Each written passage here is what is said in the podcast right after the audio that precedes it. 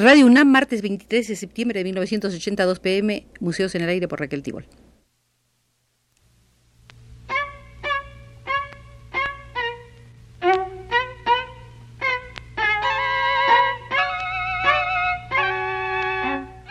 Museos en el Aire.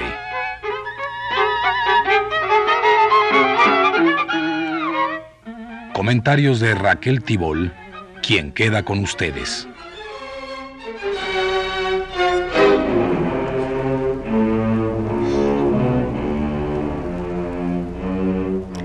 Aunque algunos lloren amargamente y las compañías de seguros tengan que soltar a veces mucho dinero, a mí, y espero que algunos de ustedes, me divierte muchísimo, y lo digo sinceramente, entrar en el Museo del Robo de Obras Artísticas.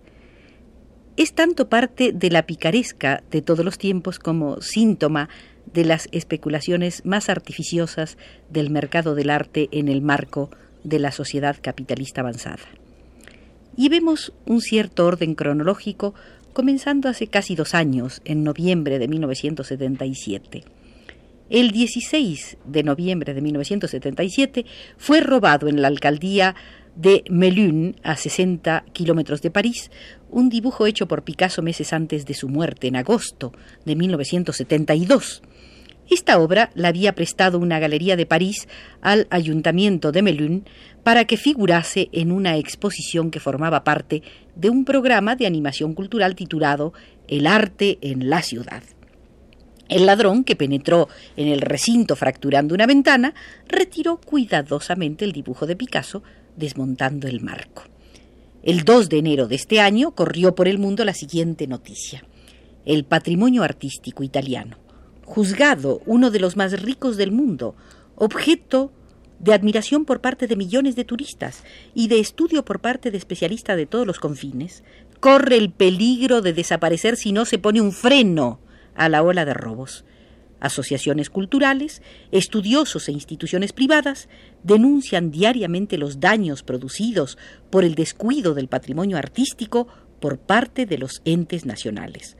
O sea, se afirma que no se toman las medidas necesarias y suficientes para hacer frente a este preocupante fenómeno de robos de arte.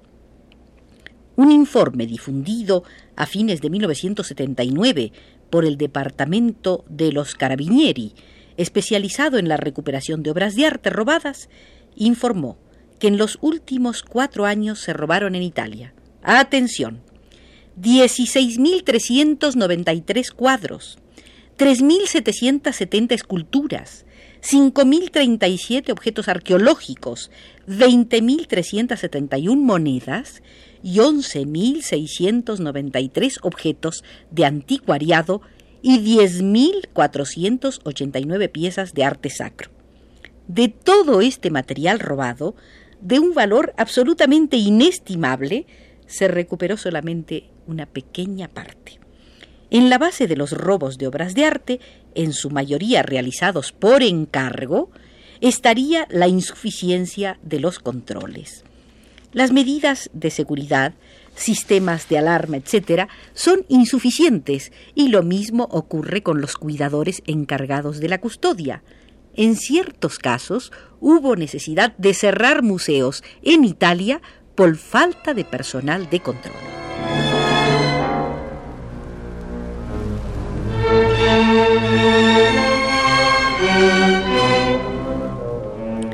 Buen ejemplo para la cuestión de los descuidos nos lo da la devolución a los Estados Unidos desde la Ciudad de México, donde se había estado exhibiendo durante cuatro meses un conjunto de objetos de una exposición presentada con motivo del bicentenario de la Declaración de Independencia del vecino del norte. Con motivo de este traslado, un grupo de peritos enviados especialmente desde Washington determinó que el sistema ferroviario mexicano era el medio más seguro, más rápido y más económico para remitir aquellos objetos irreemplazables.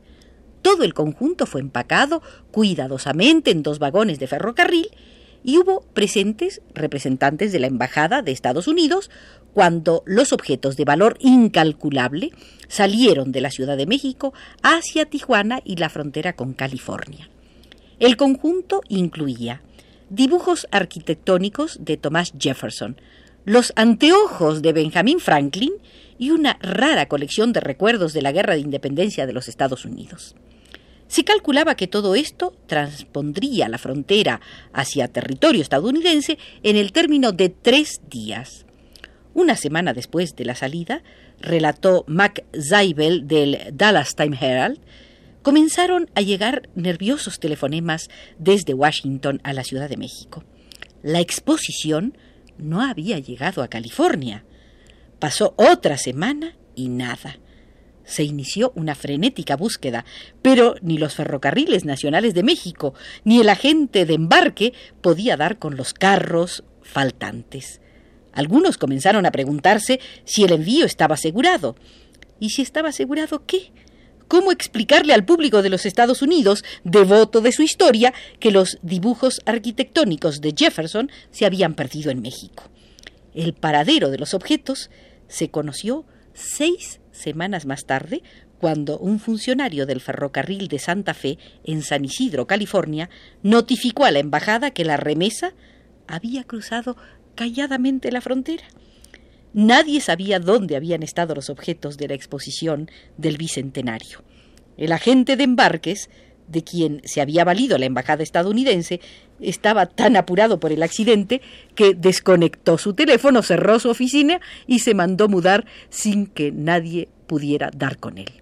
La mejor conjetura que se ha hecho sobre esta remesa es que los dos carros de ferrocarril que la contenían fueron enviados a una vía muerta y ahí se quedaron olvidados. Pudo haber sido robo, pero solo quedó en incidente de distracción para la mejor fama del sistema ferroviario mexicano.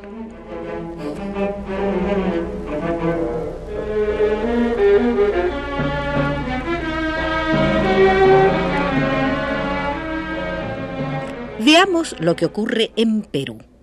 El saqueo sistemático de diversas expresiones culturales del Cusco ha llegado a extremos dramáticos se han venido realizando escandalosas excavaciones por extranjeros en importantes ruinas incas con el propósito de desenterrar tesoros.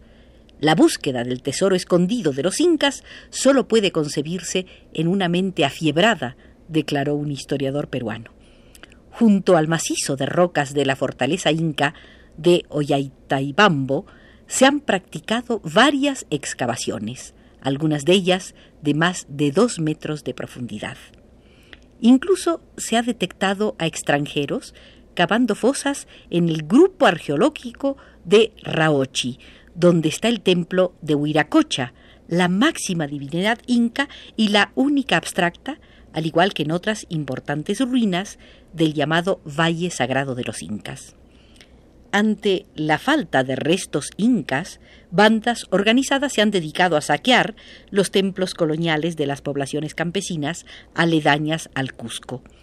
La policía resulta impotente para recuperar los objetos robados por la habilidad de las mafias que recortan detalles de los cuadros coloniales para evitar su identificación y multiplicar sus ganancias, es decir, los venden por partes y multiplican sus ganancias en la venta selectiva a turistas extranjeros. Aparte de los cuadros, preferentemente de la escuela cusqueña, que en determinados casos tienen baños de oro, los saqueadores muestran su ambición por candelabros, marcos de pan de oro y otros adornos. Cuando la falta de escrúpulos es absoluta, los sacrílegos también sustraen cálices e incluso copones de sagrario.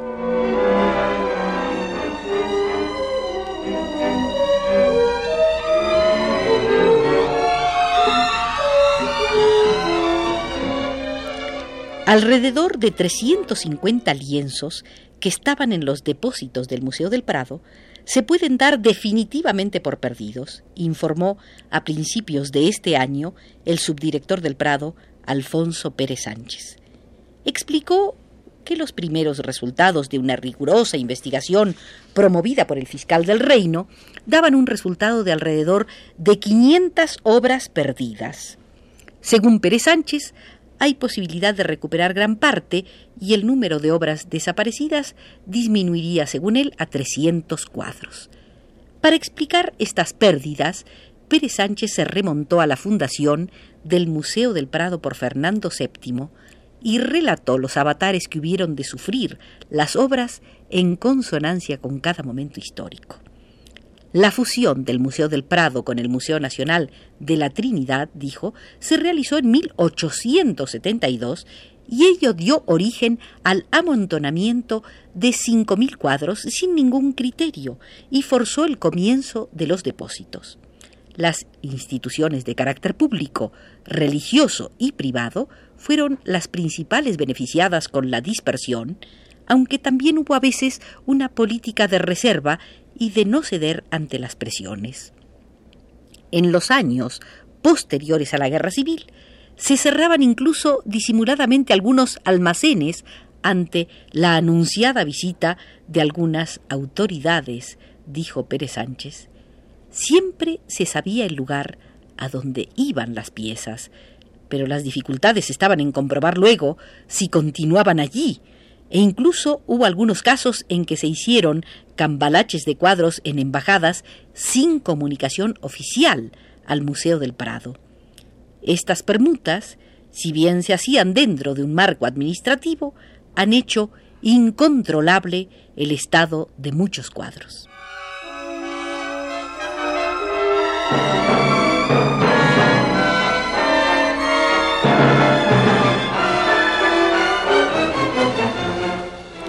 Hablábamos de Perú.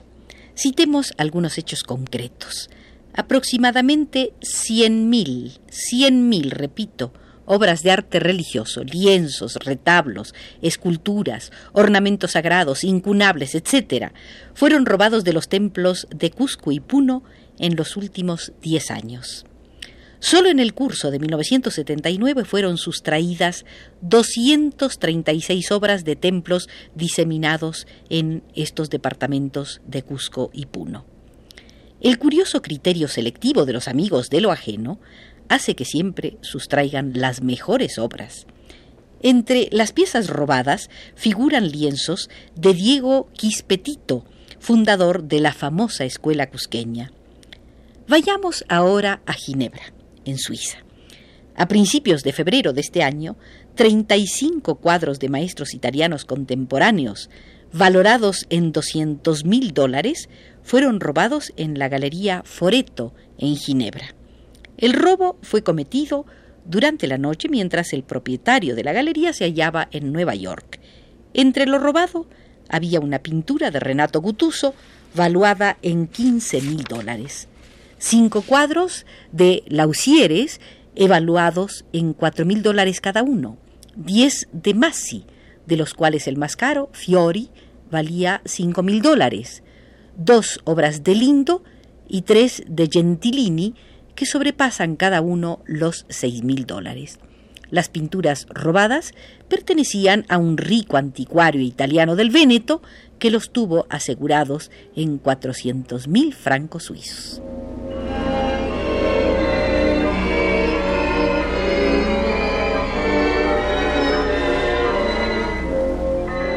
El robo de piezas artísticas alcanzó, en febrero de este año, a una de las fuentes más hermosas de la capital italiana, la Fuente de las Tortugas, obra renacentista del escultor Sadeo Landini, ubicada en la Plaza Matei, en el corazón de la Roma histórica.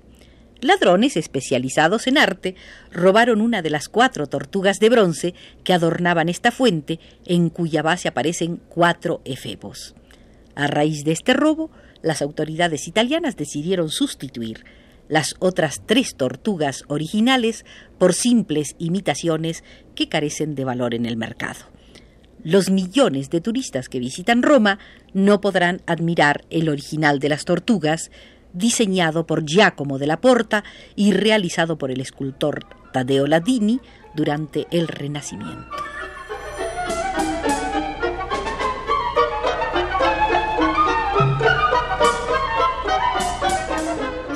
Pero no todas son malas noticias.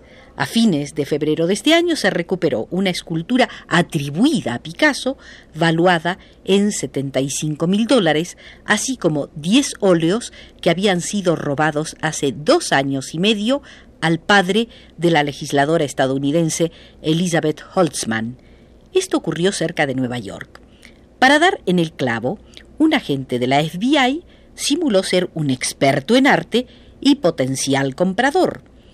El agente, potencial comprador, convenció a los comerciantes de que tenía vinculaciones con la comunidad artística internacional, lo cual le permitía vender los objetos en Europa, aunque fueran robados.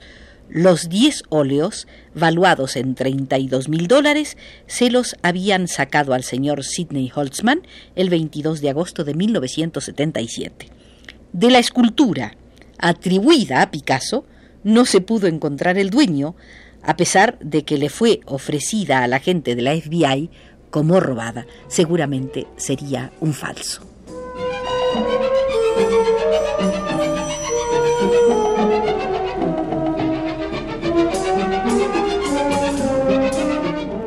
La visita al Museo de lo Robado, no lo podrán negar ustedes, resulta entretenida e ilustrativa, pero ya cerramos por indicación de Alfonso Moreno desde los controles.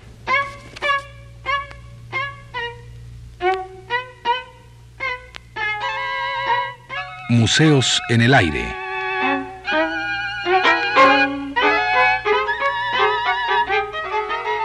Comentarios de Raquel Tibol.